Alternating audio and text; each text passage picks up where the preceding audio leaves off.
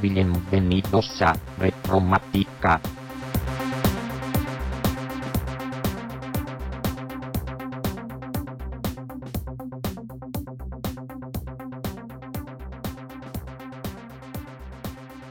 Propicios días retromáticos, bienvenidos a Retromática. Hoy es viernes 16 de febrero de 2024. Parecía que esta semana no iba a haber podcast, pero. Pues bueno, finalmente sí lo ha habido. por la, salvado por la campana, prácticamente. Prácticamente ya en el, en el, en el silbato final de, de la semana. Pues he conseguido encontrar un huequecito y grabar algún capítulo que ya tocaba. Y hoy vamos a filosofar un poquito. Porque, bueno, pues todos los que nos dedicamos a esto del retro, bueno, mejor dicho, no nos dedicamos a esto del retro. Yo no me dedico a esto profesionalmente, pero bueno, tengo este podcast hablando normalmente de cosas retro. Siempre nos planteamos si lo retro merece la pena, si hay cosas que han aguantado bien el, paso del tiempo, si hay cosas que son inusables a día de hoy, hay cosas que dan risa, hay cosas que dan pena, hay cosas que no hay por dónde cogerlas y que realmente pues no tienen ningún sentido el seguir vivas. Y sin embargo hay otras que siguen muy vigentes, que realmente no han perdido nada de su frescura, no han perdido nada de su, mm, digamos, carácter inicial, que se pueden em, realmente disfrutar prácticamente igual hace 20, 30, 40, 50 años que hoy en día. Y aquí es conveniente establecer una distinción entre las cosas que realmente sí han aguantado bien el, el, paso del tiempo y otras que no han aguantado bien el paso del tiempo. Esto ocurre en todos los ámbitos, ocurre en la tecnología, ocurre en el arte, ocurre en el cine, en la música, en la literatura, en el cómic. Ocurre también, por supuesto, como digo, en la tecnología, ocurre incluso en los comportamientos. Eh, hay actitudes y comportamientos que han aguantado muy mal el paso del tiempo y que hoy en día nos resultan chocantes y hay otros que sin embargo pues eh, continúan plenamente vigentes para bien o para mal. Pero circunscribiéndonos al mundo de la tecnología y bueno pues mm, un poco pues todos estos temas que tocamos en el podcast o que mm, eh, de los que he hablado a lo largo de todo este periplo durante los últimos pues ya habrá para siete años de podcast desde el año 2016, nada más y nada menos. Pues evidentemente te encuentras con cosas que sí que mmm, todavía a día de hoy aguantan. Mirad, mmm, me voy a ir al ejemplo más cercano que tengo ahora mismo porque está ahora mismo tocando mi piel. Y no es ni más ni menos que el reloj que llevo puesto. El reloj que llevo puesto es un reloj seco que puede tener, pues, mmm, seguramente la misma edad que yo o quizá algún año más. Es un reloj que ha aparecido por ahí de herencia de un familiar. Y bueno, pues este reloj mm, es un reloj automático, nada de pila, nada de cuarzo, por favor. Entiéndase la ironía. Es un reloj automático que posiblemente no haya recibido mantenimiento en su vida. Los relojes automáticos de vez en cuando hay que darles un poquito de, cariño. Este, pues algún día pasará por la relojería. Y es un reloj que está aquí en mi muñeca, que de vez en cuando lo saco de la caja para darle un poco de alegría un poco de vida, que, se que mueva sus engranajes, que mueva sus mecanismos internos. Y aquí está, dándola ahora con una desviación de seguramente como mucho 5, 6, 8, 10 segundos al día máximo. Por cierto que adelanta, curiosamente. En lugar de, atrasar, adelanta un pelín. Bueno, adelanta un pelín después de una semana. Después de una semana a lo mejor te ha adelantado un minuto. La última prueba que le hice. Un reloj por cierto, le cambié el brazalete el otro día, según comenté en el capítulo del, de, perdón, en el capítulo, en el canal de Telegram de Retromática.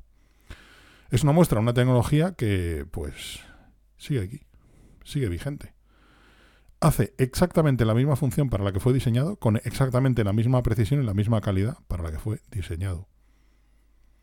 Es una muestra de un producto que ha aguantado el paso del tiempo, es una muestra de un producto bien diseñado, es una muestra de un producto duradero.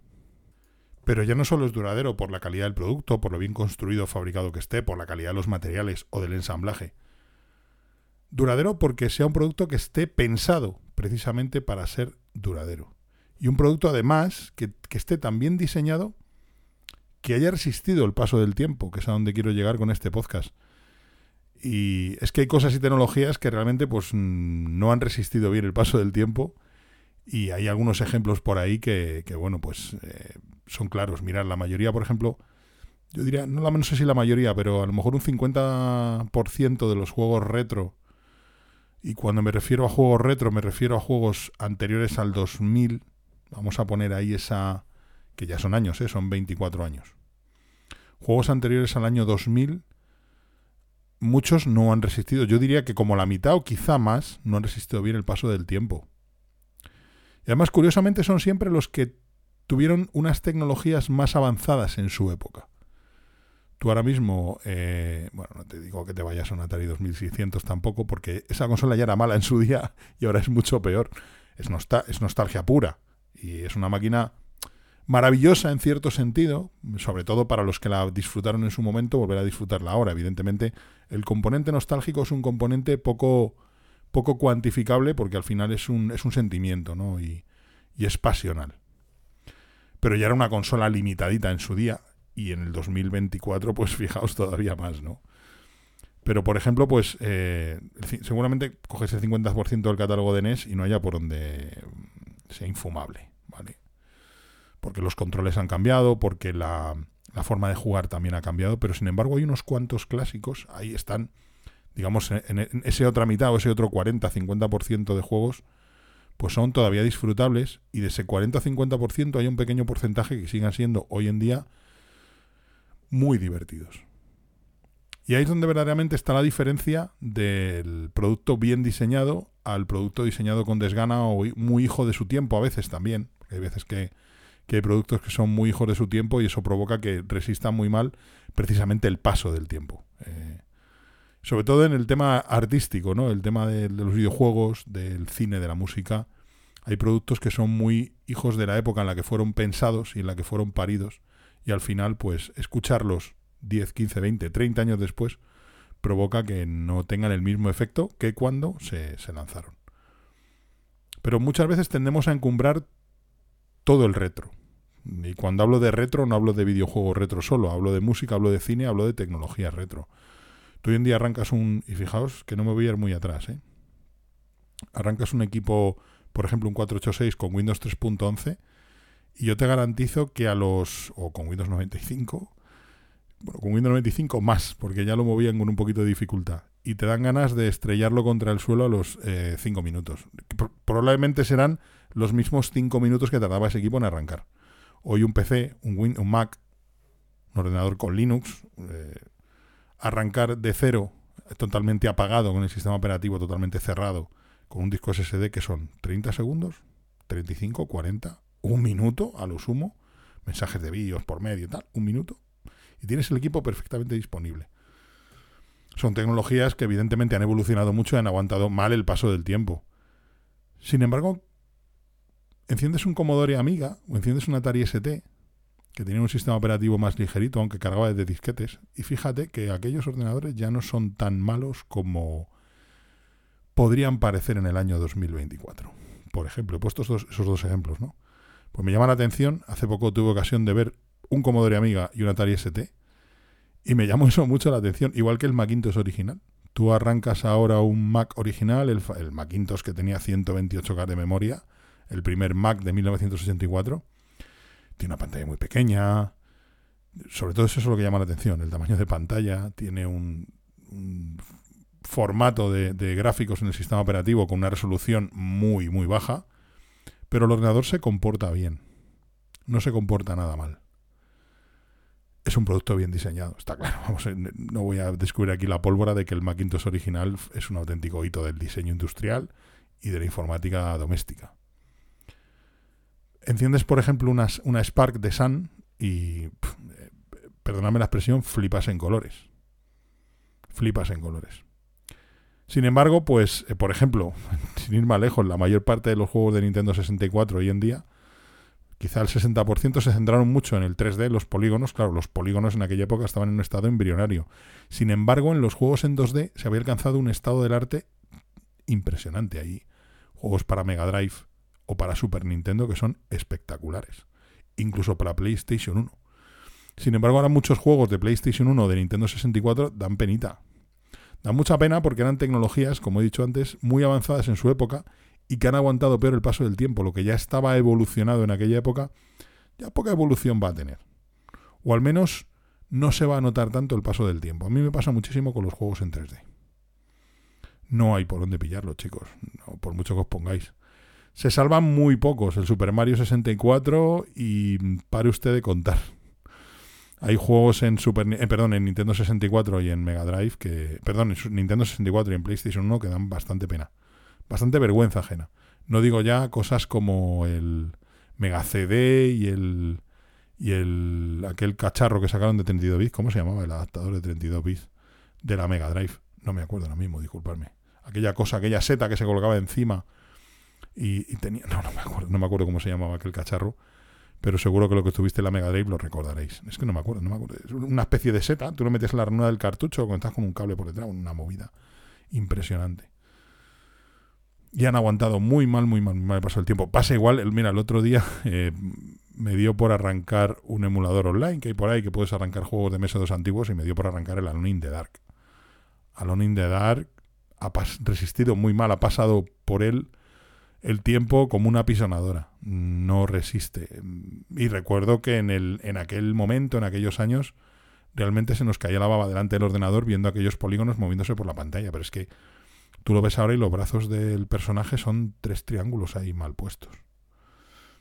Ha aguantado mal el paso del tiempo. Sin embargo, arrancas, por ejemplo, un, un de los Vikings, es un juego también bastante antiguo, un Age of Empires incluso, el primero, un Command and Conquer, no sé, hay juegos que sí que han aguantado mejor el paso del tiempo, no, no, no son excesivamente difíciles de jugar en el año 2024, porque eh, prácticamente hay cosas que son muy difíciles de jugar ya en, en esta época, porque no, no le sacas jugo, no le sacas partido, sin embargo, pues estos juegos que os digo, el de los Vikings, un Super Mario, que fijaros, año 83. O sea, Super Mario Bros ya tiene años, ya 83, creo que sí, 83. Bueno, primera mitad de los 80, ¿vale? No tengo aquí las cifras, no voy a buscar el año, podéis buscar en cualquier sitio, en, ha resistido muy bien el paso del tiempo. Sin embargo, Alone in the que tiene pues 20 años menos, o 15 años menos que ese juego, 15, 20 años menos, no hay por dónde cogerlo. Otro producto bien diseñado, el iPod. Tengo por aquí un iPod Nano que enciende todavía. Y el otro día me dio por cargarlo con el cable 30 pines que tengo por ahí guardado y el, iPod cargó, encendió. Sigue siendo un dispositivo muy bien diseñado, pero tremendamente bien diseñado. Pasa que, bueno, pues la forma de escuchar música ha cambiado. Yo mm, ya os comenté hace algunos meses que se había vuelto a la música en, formato, iba a decir físico, no, pero en, ficheros MP3, no en, en, streaming. Sí que uso, sigo usando streaming de vez en cuando pero mi consumo de música pues es un 50-50. 50%, eh, música en streaming local, es decir, hago yo mi streaming, mi propio streaming desde Plex con mis ficheros, o directamente este reproductor Hyvee que os eh, comenté también hace meses, con los ficheros cargados en la tarjeta micro SD. Y tú coges un iPod ahora mismo y vamos, sin ningún problema. Este ya, el pobre, la batería no aguanta más allá de unos minutos, pero es un dispositivo que no ha acusado excesivamente el, paso del tiempo. Así que yo creo que ese es el límite justo entre lo que es la, los productos eh, que realmente son hitos en el diseño y son productos más que hitos en el diseño, productos muy bien diseñados y los productos mediocres que nos inundan, que recordamos con nostalgia, pero cuando nos los ponemos o nos los usamos o los escuchamos o los vemos, pues dejan dejan ver las costuras de una manera bastante, bastante considerable. El mundo del cine no es ajeno a esto y evidentemente siempre se ha hablado de películas que han envejecido bien y películas que han envejecido fatal. Y voy a hacer una comparación que es muy odiosa, pero creo que ilustra muy bien lo que os estoy comentando. Hay una película para mí de ciencia ficción que ha aguantado terriblemente bien el paso del tiempo, que es 2001. 2001, una película, recordemos, estrenada en el año 60 en España. Creo que rodada pues en el año 68. Con lo cual todo el diseño de producción, es decir, todo el diseño de... Aparte de los efectos especiales, que están bastante bien para la época, todo el diseño de producción de la película. Es decir, todo el diseño de decorados, de elementos que utilizan los protagonistas durante la película, y voy a hacer spoiler, me da igual porque es una película del año 69, y ya habéis tenido tiempo de verla, ¿eh? habéis tenido tiempo de verla. Hay una escena en esa película que están en el puente, hay, bueno, hay varias escenas que están en el puente de la Discovery, la nave que mandan a Júpiter para el monolito, todo ya lo sabéis, bla.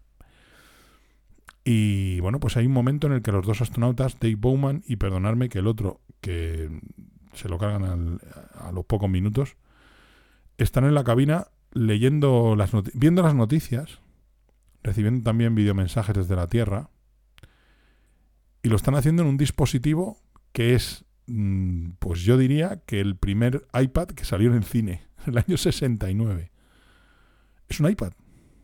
Bueno, vale, es una tableta, mejor dicho decimos iPad como para referirnos a tableta como cuando decimos un Danone para referirnos a un yogur aquí en España. ¿no? Eh, es, un, es, un, es, una tableta. Es una tableta. Y lo que están haciendo y la, interfaz que están utilizando en esa tableta es mm, perfectamente equiparable a las tabletas y a las interfaces que estamos usando hoy en día.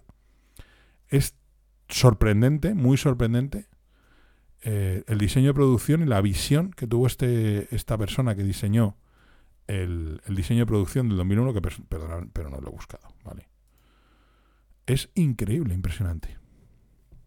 El puente de mando de la Discovery se parece sospechosamente al puente de mando de una cápsula Dragon de SpaceX. Yo cuando vi la primera vez las fotos del panel de mandos de, las, de las Dragon de SpaceX, dije, este tío ha visto 2001. Porque es clavado. O sea, es increíble los paralelismos que tiene. Así que chapó por el diseño de producción, chapó por el comportamiento de HAL 9000 en esta película, que me parece impresionante cómo pudo anticiparse al tema de la inteligencia artificial de esa manera tan, tan prudente, pero a la vez tan valiente, ¿no? De, la muerte de HAL 9000 es una de las escenas de, más escalofriantes mm, desde el punto de vista emocional que yo he visto en una película. Debo ser un ser insensible que se, siente más la muerte de un ordenador que de algunos seres humanos en algunas películas. Es que es brutal. O sea, te da pena cuando lo están desconectando. Y es un asesino. El ordenador es un asesino, pero te da pena. Así que una película que ha resistido muy bien el paso del tiempo y por los efectos especiales también. No tiene grandes grandes eh, explosiones ni grandes batallas espaciales no es ese tipo de película de ciencia ficción, ni mucho menos.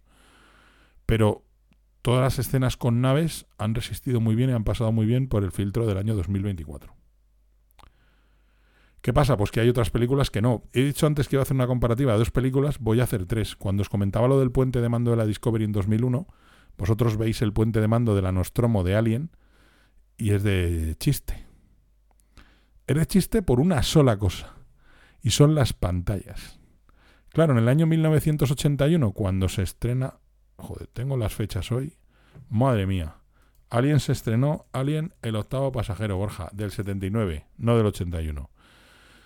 Cuando se estrena en 1979 y cuando se rueda, pues a finales de los años 70, Alien el octavo pasajero, el 100% de las pantallas de visualización de datos de los ordenadores de la época eran pantallas de tubo de rayos catódicos, pantallas CRT, monitores gordos, pantallas de culo, llamémosla como queráis, pero ya sabéis a los que ya, ya imagináis a lo que me estoy refiriendo.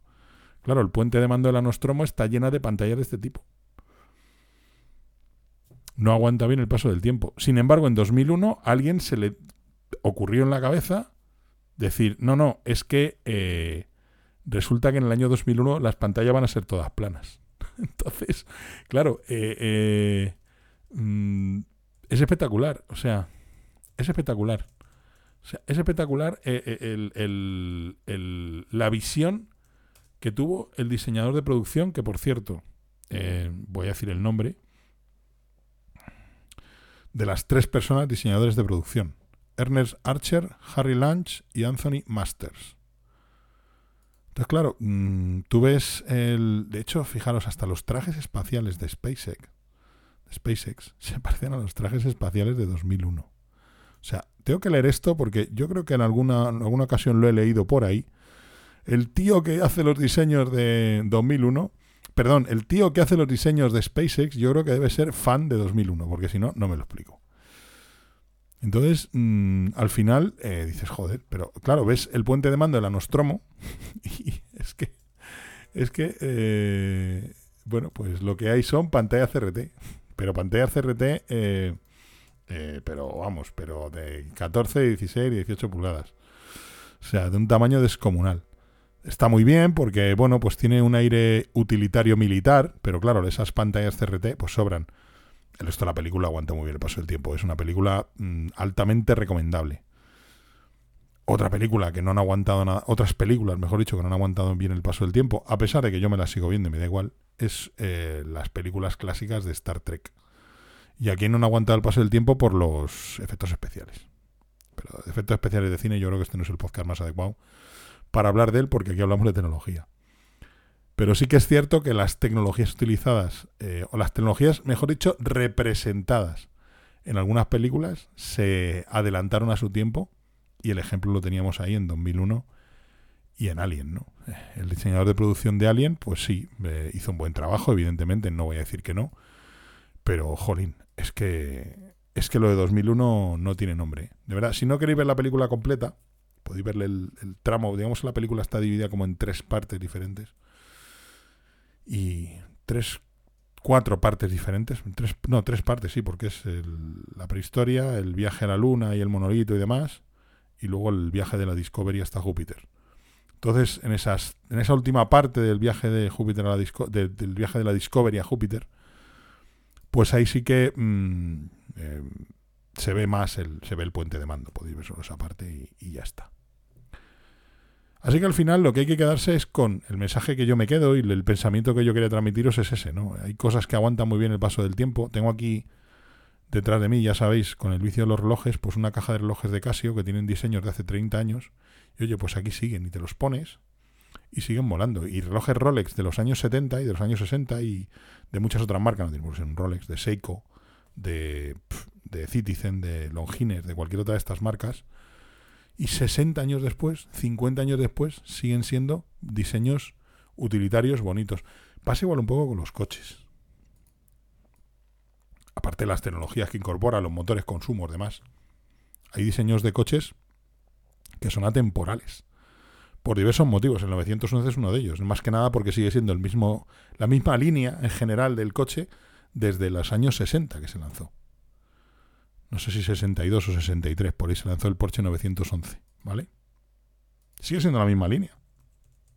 Porsche le ha ido mejorando, ha ido eh, cambiando, ¿no? Detalles y, pequeñas cosas de la carrocería, por pues los, faros, el tamaño de los faros, la posición, tal. Es un coche más grande ahora, considerablemente más grande, pero al final la línea básica es la misma. Entonces, claro, pues tú ves un Porsche 911 del año 67 y dices, joder, me sigue pareciendo moderno. Aparte que me sigue pareciendo moderno, porque se ha prolongado en el tiempo su diseño, es que ya en su momento fue un diseño un poco atemporal, no eso que dicen de los diseños atemporales. Me pasa un poco igual, por ejemplo, con el DeLorean.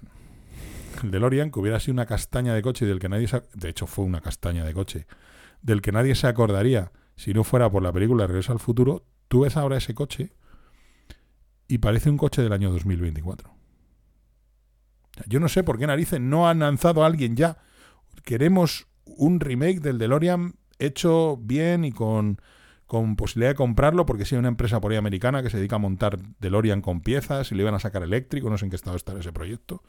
Queremos que alguien compre los derechos del, de, DMC, de DeLorean Motor Company, y vuelva a fabricar este coche con una tecnología en condiciones. Ni más que el coche este tenía un motor Peugeot, un PRV de estos, que no era nada potente, que dio bastantes problemas. Luego el coche tenía la carrocería de acero inoxidable. Tecnología del año, de los años 70, intentando pues parecer otra cosa. El coche es espectacular. Yo, de verdad, o sea, estoy viendo una foto ahora mismo. Y es que yo creo que hay dos, tres coches en la historia del automóvil que mm, me tienen enganchado. Uno es este, otro es el Citroën DS, otro coche igual que lo sigues viendo ya, ya se le empieza a notar un poquito, pero es un coche que te montas dentro que pillas un bache y no te, no, te enteras del bache. Entonces, y esa tecnología ya no existe, ya no está, ha desaparecido, ya no la, Citroën ya no la pone. ¿no? Hay otras cosas por ahí, suspensiones neumáticas, pero esa en concreto ya no existe. Son cosas que han aguantado muy bien el paso del tiempo. Mira, hablando de los coches, hace años eh, tenía un compañero de, de clase, un compañero de instituto, hablando un poco del tema de Citroën, ¿no? Tenía un compañero de clase que tenía un Citroën GSA. Ya cuando íbamos al instituto, el Citroën GSA ya empezaba a ser un coche viejo. Estamos hablando de finales, mediados de los 90. Ya el GSA era un coche de principios de los 80, ¿vale? Era pues la versión remasterizada, por así decir, del Citroën GS, que se lanzó pues en el año 70, se lanzó, el año 70 el GS. Es que ves la línea y dices, es increíble, ¿no? Ese coche debió causar una sensación brutal cuando fue lanzado. Luego ya en el año 79 pues lanzaron el GSA, que era el GS con plásticos. O sea, un GS con un montón de plástico por fuera. Tú te montabas de entrada, te montabas dentro de los Citroën de aquella época y parecían naves espaciales, los salpicaderos, los cuadros de mandos, la forma del volante, la posición de la radio que iba entre los asientos, bueno, una, una, una, locura, pero entre los asientos, entre los asientos, donde un coche ahora lleva más o menos el freno de mano, ahí va la radio. Algo curiosísimo. Colocada en paralelo a los asientos, con lo cual uno la veía del derecho, el conductor, y lo, lo del pasajero la veía del revés. la radio estaba colocada de aquella manera, ¿no? Bueno, pues total, venimos del instituto, por cierto, Mariano, si me estás escuchando un saludo, no creo, pero bueno. Veníamos del instituto hacia casa y carretera de Valencia, eh, pues un bache, ¿no? Un socavón, un bache, un badén, no me acuerdo lo que era, creo que era un bache, un agujero en la carretera. Y claro, los coches de delante, pues cada vez que pillaban el bache, eh, pues empezaban a dar, pegaban un bote para, para abajo y uno para arriba, ¿no? Aquello era un, un canteo. Claro, llegamos a la altura del bache y le digo, Mariano, ¿no vas a esquivarlo? Dice, no. Digo, ¿no vas a, a frenar? Dice, tampoco. Pasamos por encima del bache, yo ni me enteré, oí un tutum, tutum. O sea, la rueda, un tutum. O sea, la rueda, la rueda delantera, la rueda trasera. Ni me moví. Yo creo que pudiera haber llevado, podría haber llevado un café, una, un refresco, una un vaso de agua, rollo parque jurásico encima del salpicadero en un vaso y no se hubiera movido. Y dije, a ver, que este coche tiene, pues a lo mejor en aquella época el GS aquel, pues debía tener, no sé si 10 años o por ahí, o quizá más. Y era un coche ya que ya, pues no estaba, no se fabricaba de hacía bastantes años, se, se había dejado de fabricar en el año 86, o sea, como 8 o 10 años más. Aquel coche podía tener 12 años, 13 años, 14 años fácilmente. Y no me enteré. Y seguramente ese coche lo conduzcas hoy día y habrá cosas que sí que, bueno, pues sí que se nota evidentemente el paso del tiempo. Y habrá otras que digas, ni se nota el paso del tiempo y es más, hemos ido a peor. Porque esa es otra vertiente de todo esto. Eh, en ciertas medidas, y ya aquí se me va a ir completamente la pinza, esto es según me va saliendo el podcast, ¿vale? Yo creo que hay cosas que, que, que, que hemos sido engañados, ¿no? Como la famosa pintada aquella, que nos han engañado vilmente. Y hemos cambiado a veces comodidad por calidad, hemos cambiado eh, obsolescencia por comodidad. No sé, se me ocurre el tema de los auriculares inalámbricos. Ahora que llevo tiempo con auriculares con cable, ando buscando como un loco unos auriculares cerrados por ahí para utilizarlos en el transporte público, no tener que utilizar auriculares Bluetooth. Porque al final me he dado cuenta que el Bluetooth está muy bien, es muy cómodo, no tienes cables, pero es que al final son unos auriculares que te van a durar dos, tres años y lo vas a tener que tirar. Porque la batería se va a ir a la porra, dos, tres, cuatro, cinco o siete, me da igual. Al final la batería va a morir. Va a morir la batería. Está supeditado a usarlo con un cierto tipo de dispositivo que tenga Bluetooth, que lo soporte bien, que no sea inestable la conexión, que sea compatible, que la versión, que bla, bla, bla. Hemos cambiado obsolescencia, por, digo, por, por las baterías, por ejemplo, porque no sea compatible con tal o cual versión del software, por el motivo que fuere. Hemos cambiado también comodidad por calidad. Sí, Bluetooth es muy cómodo, pero donde esté un cable, señores, la calidad es la calidad. Y los códecs Bluetooth dan para lo que dan. Y por mucho LEDAC y por muchos auriculares que tengas con aptX no sé qué y con audio HD y con no sé cuántas cosas más, eh, no. Donde esté un cable, tengo unos auriculares con cable de 25 euros chinos que suenan mejor que la mayoría de los auriculares Bluetooth de, de 150. Vamos, o sea, y tengo los oídos de corcho, ¿eh? Y son auriculares de 25 euros, que no podrás comprar por 100 o 150 o 200 euros que cuestan unos auriculares Bluetooth. Hemos cambiado eh, prestaciones y funcionalidades también por, por, por duración de los dispositivos. Un reloj inteligente dentro de 10 años ya no vale para nada la batería se habrá muerto, no la puedes cambiar fácilmente, que esa es otra cosa. Fabricantes de relojes inteligentes, hemos ido a la luna. Mandamos a gente a la Estación Espacial Internacional y no hemos diseñado un reloj inteligente que tenga una tapa para cambiarle la batería cuando se agote esa batería, cuando ya no tenga más vida útil. Que tenemos que tirar el reloj inteligente. Aunque claro, seguramente cuando ya la batería se haya agotado, la versión de software de nuestro teléfono, o nuestro sistema operativo o la aplicación del fabricante ya no soportará tal o cual reloj inteligente. Al final hemos, yo creo que en algunas cosas, y esto ya es abuelo cebolleta total, estoy hablando como mi padre o como mi abuelo, como, como mi madre, hemos ido a peor. Y nos las han dado con queso. Y seguramente muchos dirán, vaya, el iluminado este se acaba de dar cuenta ahora. Pues con el tiempo y con la edad, cada vez me voy dando cuenta más de esto. Y me doy cuenta que hemos cambiado, hemos vendido muchas veces nuestra, nuestra comodidad y hemos vendido, que a lo mejor no es tanta comodidad, hemos vendido nuestra, nuestra durabilidad de los dispositivos y hemos vendido muchas cosas a cambio de qué. Al final muchas veces a cambio de gastar más dinero. Claro que eso es lo que los fabricantes quieren. los auriculares inalámbricos son un negocio fantástico porque en tres años no, no vas a poder cambiar la batería para empezar algunas empresas como Apple quizá, o como Sony o como Samsung, te cambian tus auriculares por otros a un precio más reducido, por unos nuevos, pero no te cambia la batería, no tienen una rosquita, un tornillito que tú le das, sacas la batería y pones otra, no, no, te dan unos auriculares nuevos, refurbises, refabricados o llamarlo como quieras. Mientras tanto quejándonos de que el medio ambiente se va a la porra. De verdad, yo ya digo, con el tema del reloj me está pasando muchísimo y veo que hay cosas que en la muñeca no me hacen falta y no necesitaba y estaba siendo esclavo de ellas, como las notificaciones. Creo que llevo en la pulsera Xiaomi que llevo ahora, que el otro día me la quité, estuve dos días sin ella y ni me acordé. Es que me la quité, me la quité y, y, fue gracioso porque la dejé encima de la mesa para, pues para ducharme o no sé qué, sí, para ducharme fue.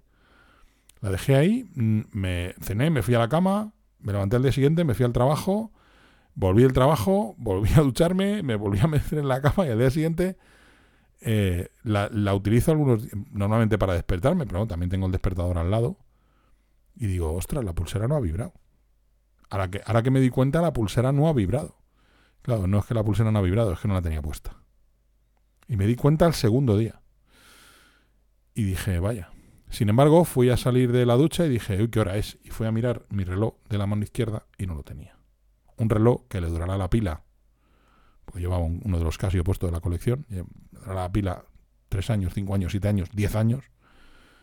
Le cambiaré la pila y seguirá funcionando el reloj otros siete, tres, cinco, diez años, los que hagan falta. Y no estará conectado a nada, ni necesitará tal versión de Bluetooth, ni tal versión del sistema operativo ni estaremos a expensas de que un fabricante decida quitar no sé qué línea de producto y te deje un dispositivo completamente obsoleto. No sé, pensarlo. Yo creo que a veces somos un poco tontos todos en general. Y perdonadme, ¿eh? Pero un poco, un poco, vale, vamos a cambiarlo de tontos por inocentes, por, por crédulos, por, por eh, manipulables. Yo era de los que pensaba y de los que mm, pregonaba los cuatro vientos, que los relojes normales estaban muertos, que los auriculares inalámbricos eran lo mejor, que el cable se había acabado y que tantas otras cosas y les das una oportunidad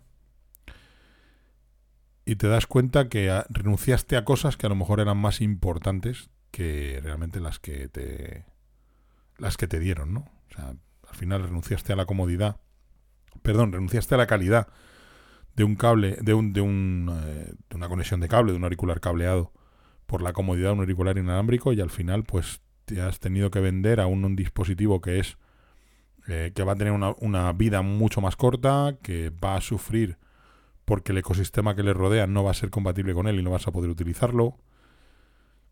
No sé, es para pensarlo. Empecé el capítulo hablando de cosas que habían aguantado muy bien el paso del tiempo. He terminado hablando de cosas bien buenas y malas, mejor dicho, cosas que están bien y cosas que están mal, de las cosas modernas. Esto es las cosas modernas. Suena como un poco, como un poco viejuno ya. Ver, es que ya uno empieza a tener nada. Y yo creo, ya digo que esto lo da la edad. Yo cuando tenía 25 o 30 años, pues pensaba de otra manera diferente. Y me dedicaba a, a cambiar la ROM de mi Android todas las semanas tres veces Hoy en día es que, es que ni me lo planteo. Es que cuando me no, pero esto ponle una ROM, que no, no, tranquilo, estate ahí, siéntate, tómate algo, y déjame a mí con mi RON stock, que yo lo que quiero es que el cacharro sacarlo de la caja y que funcione y no me compliquen la vida. Y antes, sin embargo, pues sí, voy a formatear el PC. Pues yo ha habido em, eh, veces que, bueno, el PC no duraba ni tres meses sin formatear, tenía que probar otra cosa. Iba a meter este sistema operativo y ahora lo otro. Ya. Y ahora me pienso mucho esas cosas. Me pienso muchísimo esos cambios. Y te vas volviendo más cómodo y te vas pensando más las cosas. Pero yo creo que esto, ya digo, que si sois más jóvenes que yo, si tenéis menos de 48 años, pues las cosas las pensaréis de otra manera diferente. Y cuando vayáis llegando a estas edades, al final, pues piensa de otra manera. Y al final, pues ya digo, que hay cosas que han aguantado bien el paso del tiempo, otras mm, la han aguantado un poquito peor. Y lo mejor que se puede hacer es revisitarlas. Al final es la única manera de darte cuenta, ¿no? De lo que era bueno. Que ojo, también aquí hay un tema de gustos. Pero revisitando estas cosas y reutilizando tecnologías antiguas y cosas que pensabas que ya no ibas a utilizar más y que estarían obsoletas y que ya no te valdrían, no te servirían, no te llenarían, eh, no te llenaría el utilizarlas, pues te das cuenta, te das cuenta que, que a lo mejor esas cosas que deseaste, pues merecían una segunda oportunidad. Pues nada más, que tengáis un propicio viernes, que ya tenéis aquí para escuchar 35 minutos a un viejuner aquí hablando de, de cosas viejas al final y filosofando un señor mayor de, de 48 años. Pues eso, que tengáis un propicio viernes, un propicio fin de semana y nos escuchamos muy muy pronto. Propicios días.